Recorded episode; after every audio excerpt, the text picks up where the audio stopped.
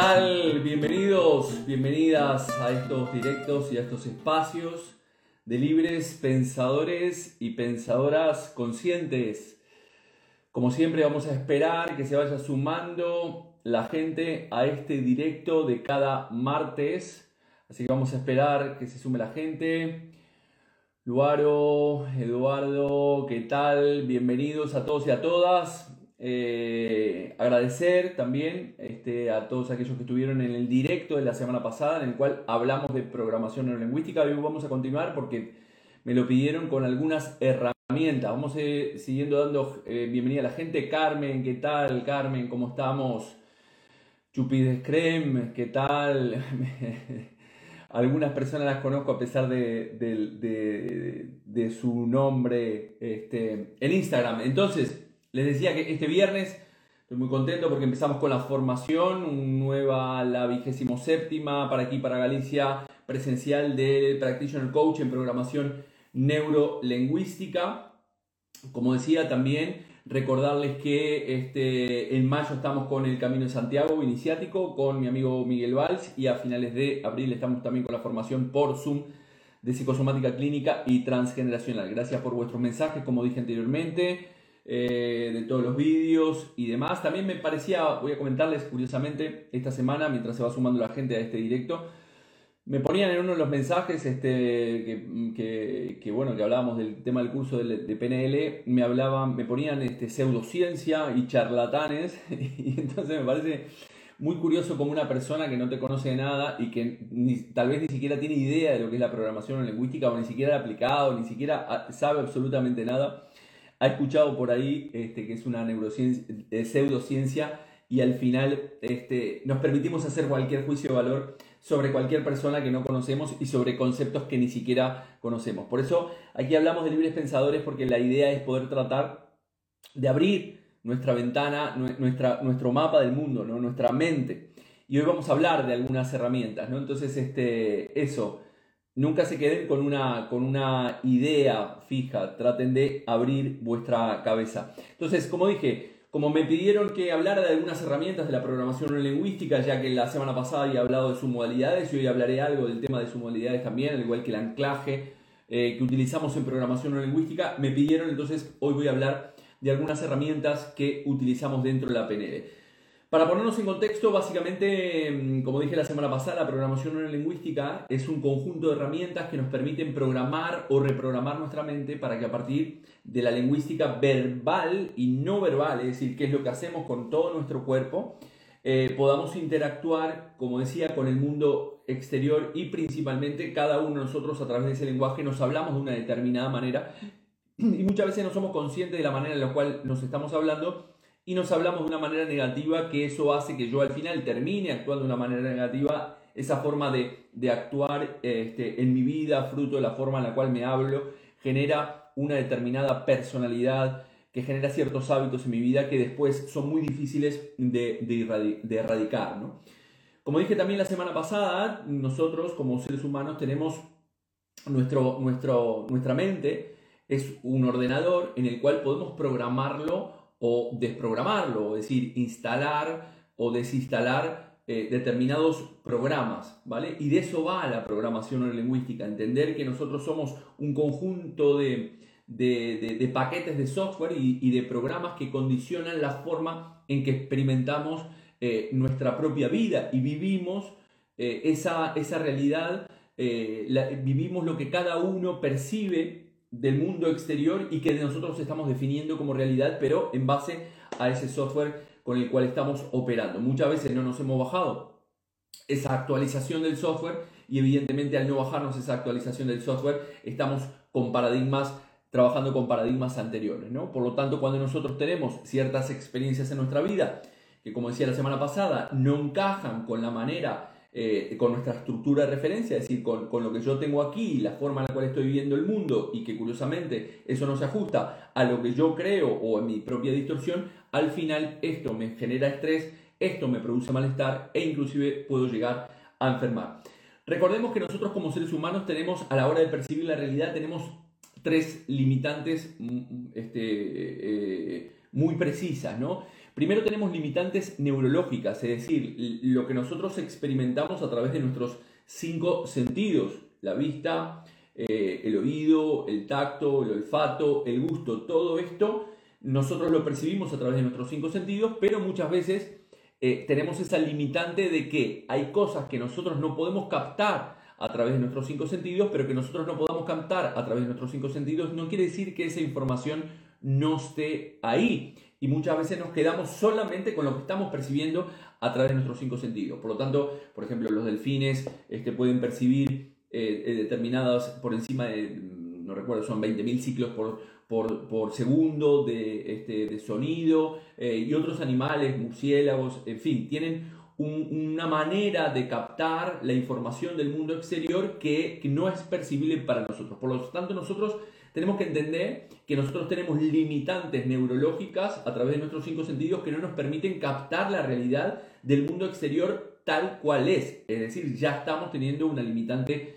eh, en este sentido. Después tenemos limitantes sociales. ¿Qué son esas limitantes sociales? Básicamente, las limitantes sociales son un, determinado conjunto de, pautas que nosotros denominamos este, factores socioculturales, sociogenéticos, nuestro idioma, nuestras modalidades, es decir, dependiendo de la cultura que tengas, tienes unas creencias o, tengas, o tienes otras, en cuanto a la familia, en cuanto a, a la vida, en cuanto al amor, en cuanto a la muerte, etcétera, etcétera. Entonces, aquí ya también tenemos una limitante social, es decir, puede que yo esté en una determinada cultura que no me permita poder tener una creencia totalmente diferente. Entonces de repente se muere un familiar mío y yo sufro y se muere alguien en la India y de repente están haciendo una fiesta, ¿no? Y están quemando a la, eh, están cremando a la persona, ¿no? Entonces eh, eso también será una limitante. Tenemos limitantes neurológicas, limitantes sociales y limitantes cada uno individuales. ¿Qué quiere decir esto? Que nosotros, cada uno de nosotros y nosotras, tiene una especie de huella dactilar, ¿vale? Un conjunto de huellas dactilares que está conformada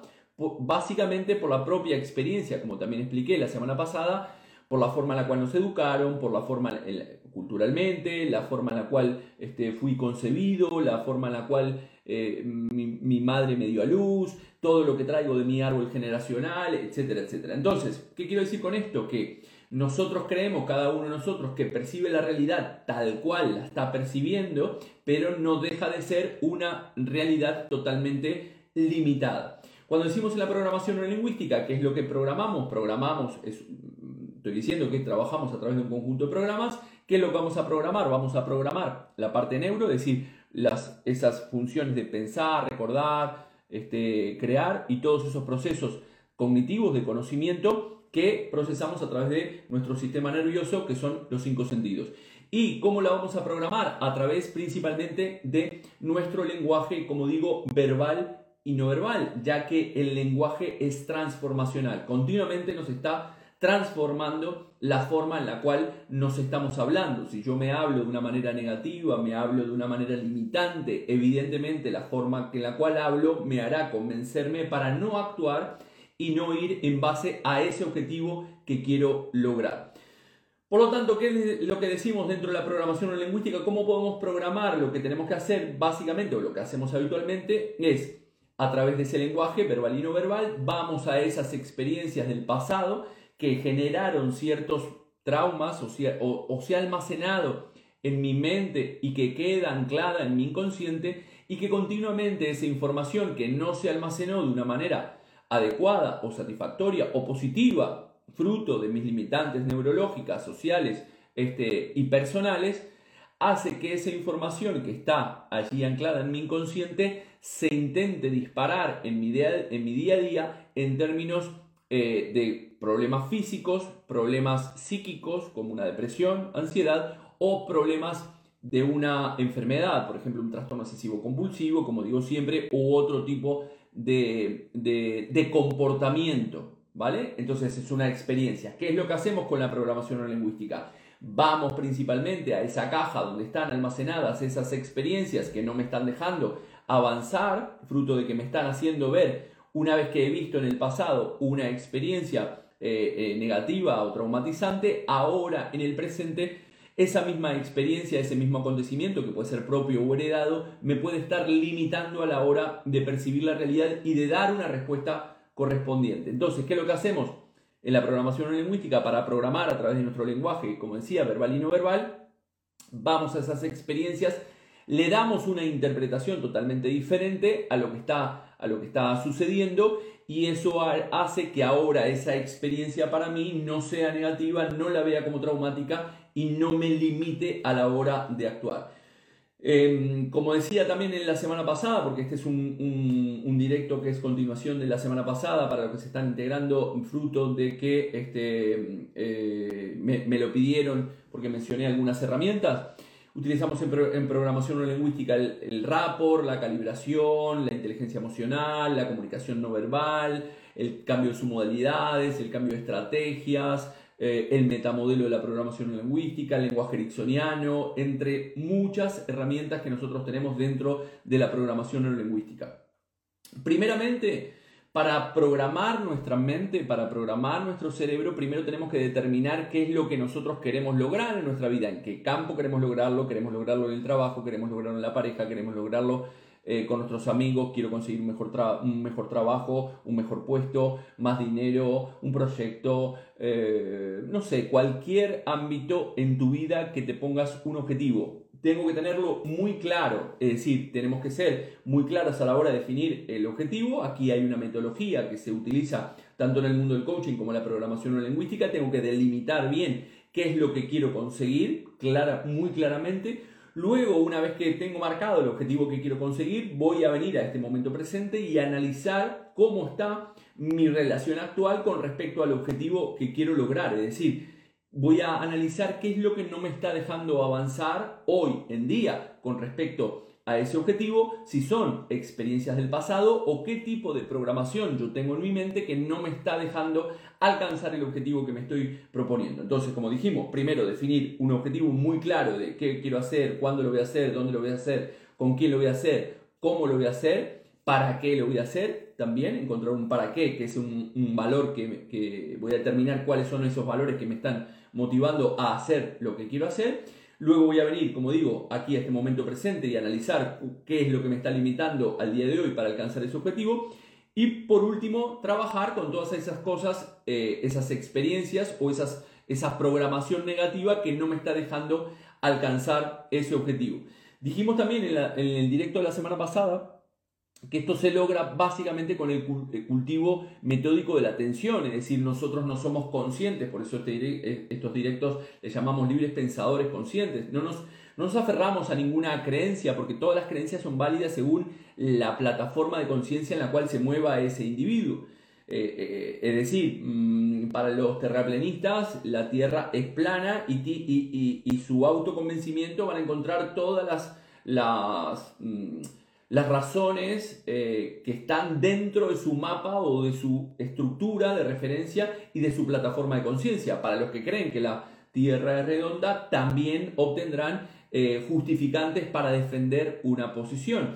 Por lo tanto, ¿qué es lo que hacemos aquí? No, no, no digo que nunca llegues a, a, no creer en nada, sí puedes tener una base, pero como decía Buda, la historia es poder eh, creer en algo una vez que tú has, has estudiado eso que quieres este, investigar, lo has masticado, lo has analizado y una vez que constates que es bien para ti y para el mundo, entonces lo puedes llevar adelante y defender.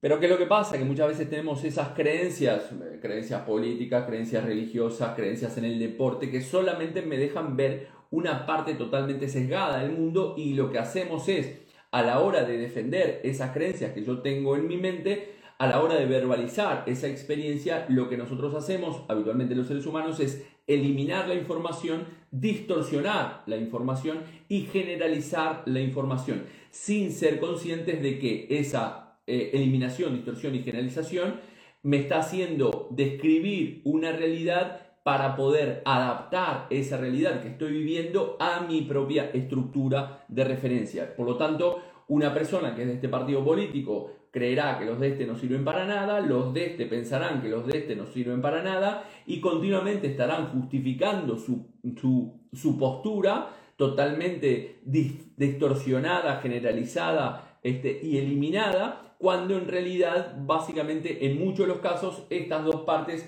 son partes o dos caras de la misma moneda, es decir, están diciendo lo mismo, pero absolutamente todo lo contrario. Y esto no te deja poder eh, avanzar en tu vida para poder ampliar tu mapa del mundo. Recordemos que el primer postulado de la programación neurolingüística dice el mapa no es el territorio, es decir, nosotros no vivimos en la realidad, nosotros vivimos en la interpretación de la realidad que estamos este, percibiendo. Por lo tanto, ¿cómo logramos eh, eh, esto a partir de la observación, convertirnos, como decía el otro día, también en unos observadores de la experiencia. Esta es una herramienta que utilizamos mucho dentro de la programación lingüística que le llamamos asociado disociado. Es decir, cuando yo tengo una experiencia, es una herramienta de la psicología gestal que se llama la silla vacía, lo que hago es observar a Jorge, es como que si yo me sentara en, una, en la silla de aquí al lado y observara a Jorge dando esta charla. Curiosamente, cuando yo estoy aquí, estoy asociado a la experiencia. ¿Qué quiere decir que estoy asociado a la experiencia? Que yo estoy viendo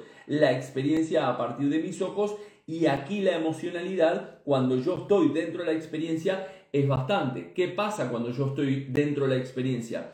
Eh, estoy viviendo una experiencia totalmente subjetiva. Como decimos siempre, al final vemos la paja del ojo ajeno, pero no vemos una viga a nuestro ojo. Sin embargo, cuando yo me disocio de la experiencia, es decir, hago el ejercicio de salir de, salirme de mí y convertirme en un observador de la experiencia, curiosamente desde afuera puedo ver ciertos errores en mí que desde adentro no los puedo ver. Entonces siempre utilizamos esta herramienta que se llama asociado disociado, para lo cual te invito a que cuando te encuentres en una situación eh, problemática, que te resulte estresante, etcétera, etcétera, lo que hagas es disociarte de la experiencia, observarte actuando en esta experiencia o inclusive observar, observarte afuera en una relación de tú con tu pareja, de ti con tu madre o de quien fuera. Entonces puedes disociarte de ti y asociarte a un observador, disociarte de ti y asociarte a tu mejor amigo o amiga, disociarte de ti y asociarte a tu pareja, disociarte de ti y asociarte a un terapeuta es decir, ver la experiencia desde una perspectiva diferente. ¿Para qué? Para no entrar en la contención, para no, no seguir o tratar de detener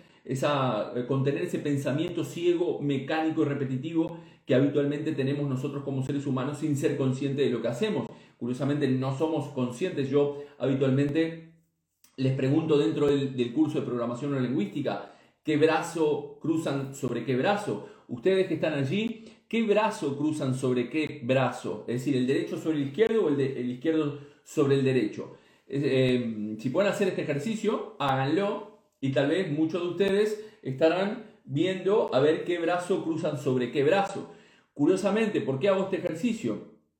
La mayoría de la gente cruza el brazo izquierdo sobre el derecho, pero esto no, no, no es la, no es este, la pregunta que les quiero hacer, simplemente es que tomen conciencia que un acto que hacemos diariamente lo tenemos que hacer para tomar conciencia de qué brazo cruzamos sobre qué brazo. Es decir, no somos conscientes lo que hacemos con nuestro cuerpo, tampoco somos conscientes con lo, que lanzamos a través de nuestra, de nuestra boca, eh, a través de nuestro lenguaje, y no somos conscientes de que estamos continuamente distorsionando la realidad al final estamos trabajando con pensamientos y creencias limitantes del pasado que no me están eh, dejando avanzar al día de hoy. Entonces, vamos a ver algunas de estas herramientas. Como decía, el asociado disociado es una herramienta que podemos utilizar mucho. Yo la utilizo mucho en terapia y la utilizo mucho este, eh, en mi día a día para poder generar una perspectiva totalmente eh, diferente. Si quieren, si tienen preguntas, este, las podemos ir haciendo. Entonces, como digo, nos permiten, estas herramientas nos permiten programar o reprogramar mi mente para bajarnos esa actualización eh, correspondiente a 2023 y que podamos alcanzar todos esos objetivos que nos proponemos.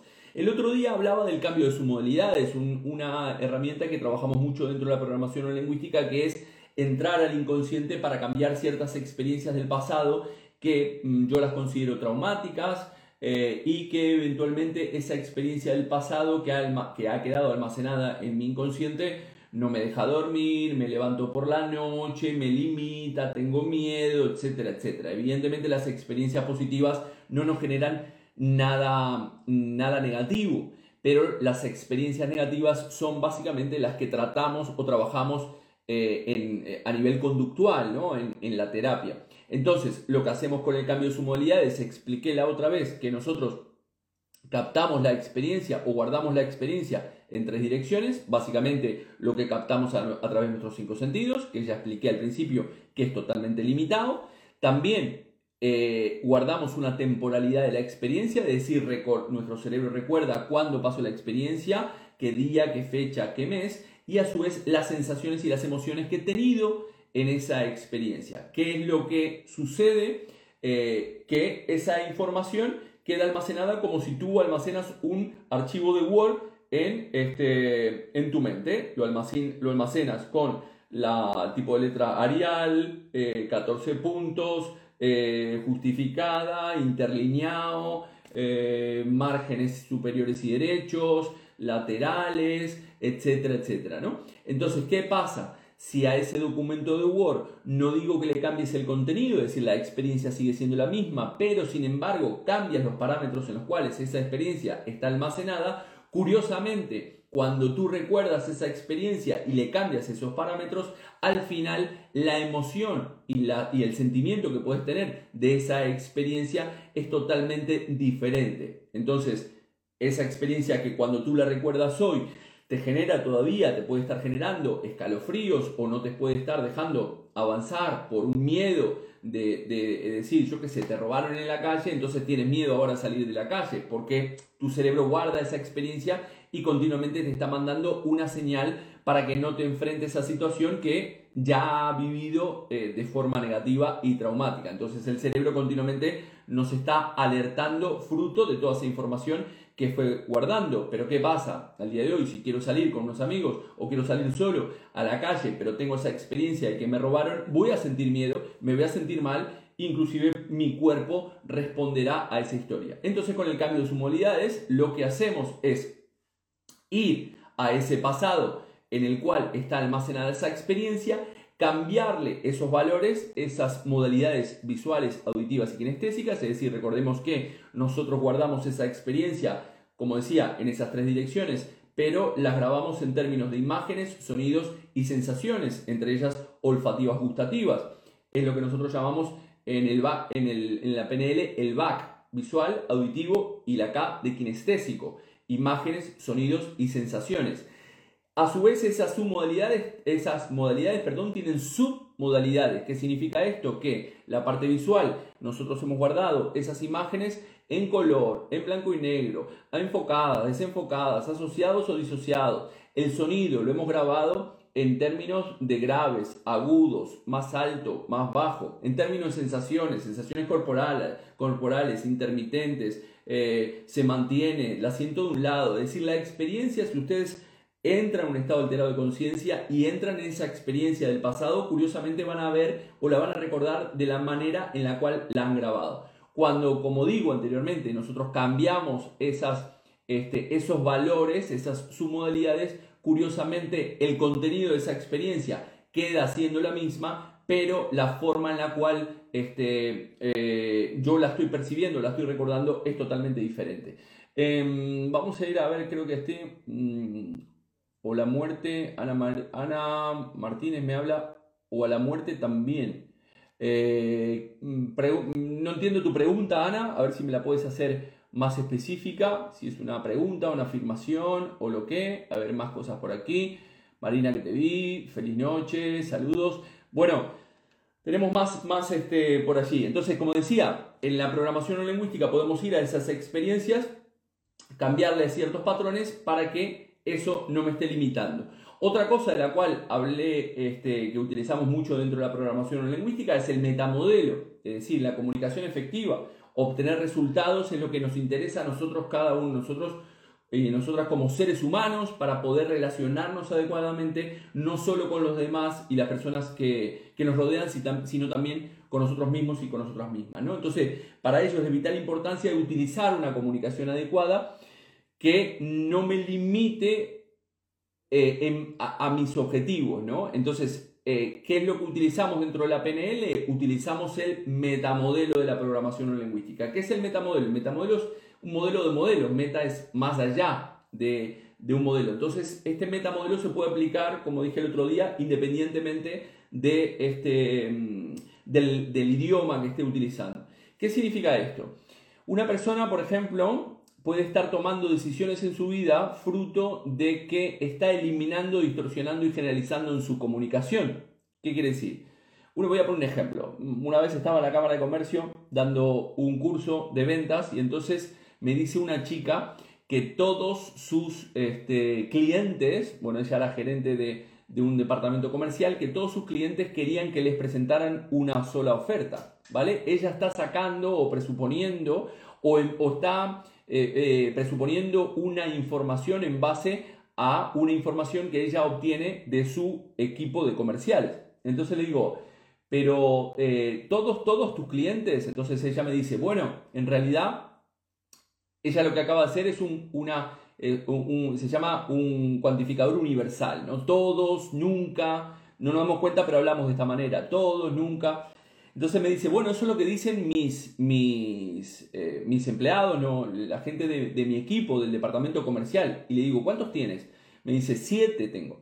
Y le digo, ¿todos los siete? Bueno, en realidad eso es lo que comentan siempre Pepito y Pepita, ¿no? Es decir, pasamos de que todos sus clientes querían una sola eh, oferta, que les presentaran una sola oferta y no los mariaran con varias ofertas, a que en realidad eso de sus clientes pasó a sus siete este, comerciales y de esos siete comerciales solamente dos opinaban esto. Es decir, si yo me quedo con una estructura superficial de lo que me está diciendo uno o dos comerciales de siete y llevo a la conclusión y actúo en base a que todos mis clientes quieren una sola oferta, evidentemente actuaré de una manera totalmente limitada.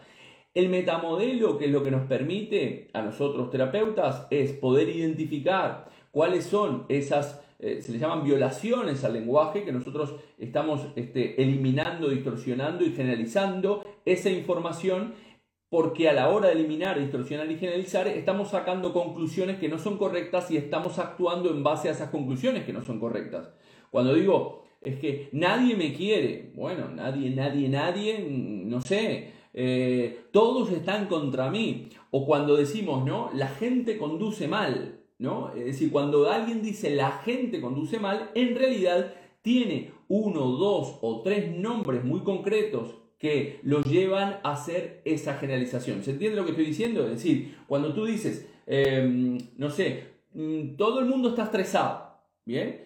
En realidad tú tienes dos o tres nombres que te llevan a hacer esa generalización, pero en lugar de decir Pepito, Pepita, Alberto y Juana están estresados, decimos la gente está estresada. Pero lo que no me doy cuenta que a la hora de decir la gente está estresada, lo que me va a hacer a mí es actuar con todo el mundo como si todo el mundo estuviera estresado cuando en realidad no lo está. ¿Se entiende el concepto? Entonces, dentro del, del metamodelo de la programación no lingüística es un conjunto de preguntas que, que nos permiten ir a esas eliminaciones, distorsiones y generalizaciones que la persona ha hecho a la hora de verbalizar su interpretación del mundo y que lo está llevando a actuar de una manera totalmente limitante. Voy a ir aquí atrás, que creo que van a decir que también cuando pasamos esas etapas también nos queda en nuestra mente y es difícil de asimilar. Sí, bueno, evidentemente la muerte no sé, supongo que hablarás de la muerte de cualquier persona o nosotros como, como, personas, una vez que estamos, que morimos, no sabemos a dónde vamos, pero curiosamente experimentamos a través de, liberar el MT, ¿no? Eh, eh, hay dos momentos muy cruciales en los cuales se libera de la glándula pineal una, una, sustancia que la podemos conseguir a través de este, em, por ejemplo, ayahuasca o esto, lo del, lo del, lo del sapo, lo del cambó, es decir, que, te, que, que se produce en nuestro nacimiento, cuando nacemos, y cuando morimos. Se, libera de nuestro cerebro y es una sensación de éxtasis total. Eso es lo que cuentan. Ya te lo contaré en el otro lado cuando moramos. Pero evidentemente también cuando tenemos una experiencia de muerte a nuestro alrededor, evidentemente me queda una sensación y hay muchas dinámicas de programación no lingüística que nos pueden permitir ir a esa experiencia del pasado para darle un cambio totalmente diferente. Entonces, cuando hablamos de, de estos modelos, lo que hemos descubierto, lo que se ha descubierto dentro de la programación no lingüística, no es que el mundo sea demasiado limitado o que no haya alternativas, sino que básicamente somos nosotros, los seres humanos, los que bloqueamos eh, esas capacidades de ver esas alternativas a nuestro alrededor y las posibilidades que se abren a nuestro alrededor debido a que no están presentes en nuestro mapa del mundo. Es decir, un niño o una niña cuando nacen, al final no tienen ciertas limitaciones en su mente y creen que, bueno, el cochecito puede volar, eh, puede hacer un montón de cosas, eh, la madrina, se creen los Reyes Magos, se creen Papá Noel, etcétera, etcétera, porque no hay una limitante. A medida que nosotros vamos creciendo, curiosamente, nos vamos limitando nuestra forma de pensar y nos vamos moldeando nuestro cerebro generando un, un, cerebro y un software, como decía al principio, que nos puede o limitar nuestra vida o eventualmente potenciar a la hora de movernos y a la hora de actuar. Estaba mirando la, la hora. Eh, más, otras herramientas que podemos utilizar es el anclaje. Voy a hablar de, en estos últimos minutos del anclaje. El anclaje, ¿qué es un anclaje? Eh, un anclaje es una porción de una experiencia en estos cambios de su modalidad que yo le decía. La experiencia está almacenada en, en imágenes, sonidos y sensaciones.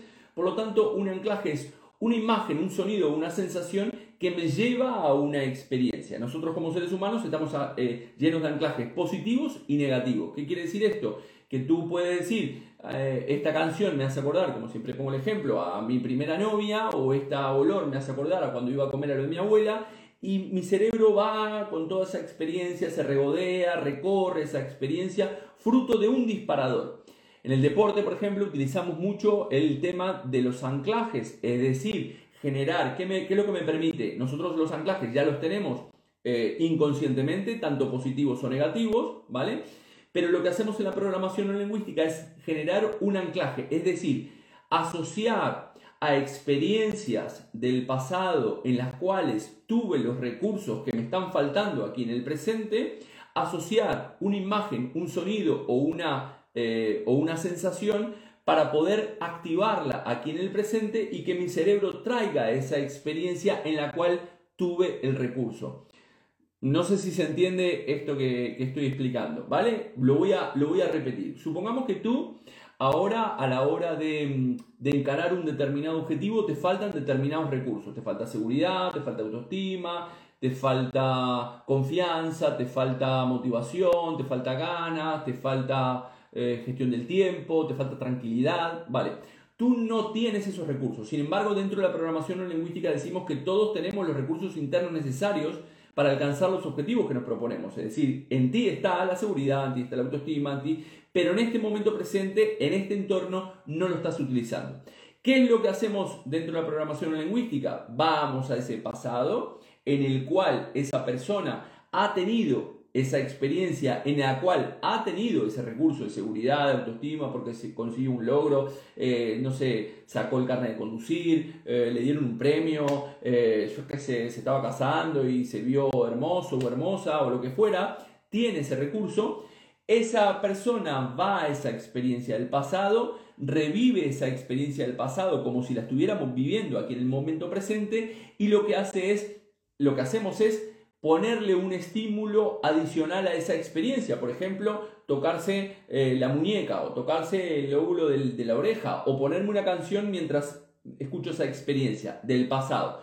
Cuando yo quiero venir aquí en el momento y quiero activar o traer esa experiencia del pasado, lo único que tengo que hacer es activar ese anclaje, es decir, activar ese estímulo, ya sea una, una imagen, un sonido o una sensación, y mi cerebro traerá de ese pasado porque está en ese inconsciente y porque está relacionado. Eh, esto es como habrán escuchado Pavlov, ¿no? Cuando le golpeaba la campana y le daba de comer al perro, el perro salivaba, de luego solamente golpeaba la campana y no le daba de comer, el perro seguía salivando igual. Es un condicionamiento porque el perro sabía que el golpeo de la campana le iba a traer comida. Esto es lo mismo, nuestro cerebro es lo mismo. Entonces, por ejemplo, muchas veces en el deporte este, vemos a ciertos deportistas que cuando salen, salen con cascos, con la misma música, porque esa música los lleva a experiencias del pasado en el cual han tenido esos recursos. Nosotros lo podemos hacer dentro de la PNL, dentro de la programación lingüística, eh, de una manera consciente. Entonces, mm, supongamos que tú vas a hablar con tus padres y necesitas eh, tranquilidad, concentración y, y sosiego, ¿no? Entonces, antes de ir a hablar con tus padres, primero recoges esos esos recursos del pasado, los anclas, puedes hacer un apilamiento, se llama apilamiento de ancla, es decir, eh, pones el mismo estímulo en cada una de esas experiencias que tienen diferentes recursos y luego cuando vienes aquí a hablar con tus padres se llama activar el ancla, es decir, disparas. Tu cerebro inconscientemente traerá esas experiencias del pasado, al igual que dije anteriormente que cuando te acuerdas de un olor eh, te vas a cuando comías en la casa de tu abuela o cuando escuchas una canción te puede acordar a tu primera pareja, entonces esto es lo mismo es un estímulo o con una canción y entonces mi cerebro irá a esas experiencias del pasado, traerá estos recursos aquí y por consiguiente me hará actuar de una manera totalmente diferente. Eh, bueno, a ver si tenemos ahí más preguntas que tengan por aquí. Eh, entonces, ¿cuál es, ¿cuál es la idea? el ancla es un fragmento o una parte de una experiencia que nos permite reconstruir el resto de la vivencia. ¿Se entiende este concepto? Entonces es un estímulo que nosotros agregamos externamente que se liga deliberadamente con la experiencia que tiene el recurso con el objeto de poder resucitarla en el momento que nosotros queramos en cualquier momento. Vamos a ir a una ronda de preguntas. Como digo, eh, me mandaron una pregunta a una chica con respecto al tema de cómo se aplicaba el, autismo dentro de la programación lingüística. A ver, el trastorno del espectro autista eh, es una condición, básicamente se define como una condición de, origen neurológico que afecta la configuración del, sistema nervioso. Entonces, es muy complicado, hay diferentes mm, este, grados de autismo, eh, Asperger y otros grados de, autismo, entonces dependerá del grado de autismo que tenga la persona para, para aplicar programación lingüística, pero aquí estamos hablando de que afecta la, configuración del sistema nervioso y del funcionamiento cerebral. Entonces es muy complicado para una persona que tiene ya el, software dañado y, y, su cerebro dañado, el hardware dañado, tratar de aplicar PNL, pero vuelvo a insistir, dependerá del grado de autismo que pueda tener esta persona. Eh, más aquí, León Gol, este, grande, no, eh, no sé si te conozco o no, porque como dije hoy al principio, la gente pone ciertos, este, los, los nicks, los, los usuarios, que, hay mucha gente que conozco, pero que está, está con, otro, con otro nombre. Vamos a ir a una ronda de preguntas para cerrar este directo. Marina me dice, Jorge, ¿cómo se aplica el círculo de influencia en la PNL? Eh, círculo de influencia, a ver, nosotros por ejemplo, ahora hablando de anclajes, y aclarame a qué le llamas el círculo de influencia, porque tal vez es esto lo que te voy a decir ahora. Nosotros hablamos del círculo de la excelencia en la programación lingüística. Es una herramienta también de anclaje. que es? Esta es una herramienta muy sencilla que les comento. Es decir, yo me imagino delante mío que tengo un círculo, me pienso ese círculo que está delante mío con el color que yo quiero ponerle a ese círculo y básicamente pienso, voy a meter dentro de ese círculo experiencias que tengan los recursos que quiero rescatar en el momento que los quiera rescatar. Ejemplo, entonces pienso en ese círculo que está delante de mí, pienso en el color del círculo. Luego estoy fuera del círculo y vivo la experiencia como se la viviera aquí ahora del pasado en el cual tuve seguridad, tuve autoestima, tuve confianza, eh, tuve el fluir, etcétera, etcétera. Una vez que estoy en la experiencia, en el momento álgido, doy un paso adelante, me meto dentro del círculo que nosotros llamamos como dinámica círculo de la excelencia y llevo ese, ese recurso con esa experiencia dentro del círculo. Y esto vuelvo a salir del círculo y luego mm, traigo otra experiencia que necesito tener la autoestima, vuelvo a vivir esa experiencia de, del pasado en el cual tuve la autoestima, cuando esté en el momento álgido doy ese paso y llevo nuevamente ese, esa experiencia con el recurso autoestima dentro de ese círculo. Muy bien, he depositado en ese círculo, he instalado, se llama técnicamente en PNL, instalar el anclaje, es decir, he instalado en ese círculo todos los recursos que necesito y luego lo único que tengo que hacer es darle a mi mente eh, se llama activar el ancla, es decir, yo doy un paso hacia adelante, me meto en ese círculo y genero un condicionamiento en mi cerebro para que mi cerebro entienda, que ya lo he entendido antes porque ya se lo programé, de que cuando doy un paso hacia adelante estoy trayendo esos, este, recursos que estoy necesitando ahora. Entonces, ese sería básicamente el círculo, nosotros llamamos, eh, bueno, hay, muchas maneras, el círculo de, eh, el círculo de la excelencia. ¿Vale? A ver si hay alguna otra. Bueno, Marina, tengo, tenemos un directo este, con, con Marina el día, creo que lo fijamos para el 30 de marzo, este, con Sin Excusas también. Este, para el 30 de marzo a las 21 horas, que creo que es un jueves. Este mes, 23 del 3 del 2023, eh, es mi cumple. Así que bueno, festejaremos a, todo tren el 23 del 3 del 23. Es una fecha muy simbólica y cumplo 52 tacos. Así que este año a tope. Eh, ¿Qué más? ¿Qué más, gente? ¿Alguna otra pregunta que tengan de las herramientas de la programación neurolingüística? Eh, algo más que puedan preguntar sobre la PNL. Entonces, básicamente, para, para ir cerrando, al final el trabajo consiste en reparar ese software, ya sea propio, ese software que tenemos, que puede ser propio o heredado, que me está limitando y no me está permitiendo conseguir los objetivos que me marco en cualquier área de mi, de, mi vida. ¿no? El otro día hablaba con una, con una amiga que me decía este, que su padre, tanto su padre como su pareja le decían continuamente que, no iba a ser capaz, este, que, que, mm, era una pringada y que no sé qué, que siempre le pasaba lo mismo y que no iba a ser capaz. Y al final, como el elefante cadenado del, cuento de Jorge Bucay, es una programación que tiene en su mente y al final actúa en base a programación pensando que evidentemente no será capaz. Al final nosotros, este ordenador es el que podemos programar a través, como dije al principio, nuestra lingüística, tanto verbal como no verbal, y podemos instalar o desinstalar experiencias que no dejan de ser el software. Esas experiencias nos han formado creencias propias o heredadas que me hacen ver la vida de una manera totalmente limitada. Así que bueno, no mucho más hoy este, por hoy. Igual de todas formas, muchas veces me siguen mandando preguntas y consultas a través de, de las redes sociales. Recuerden que están también en YouTube, tenemos un podcast en Spotify.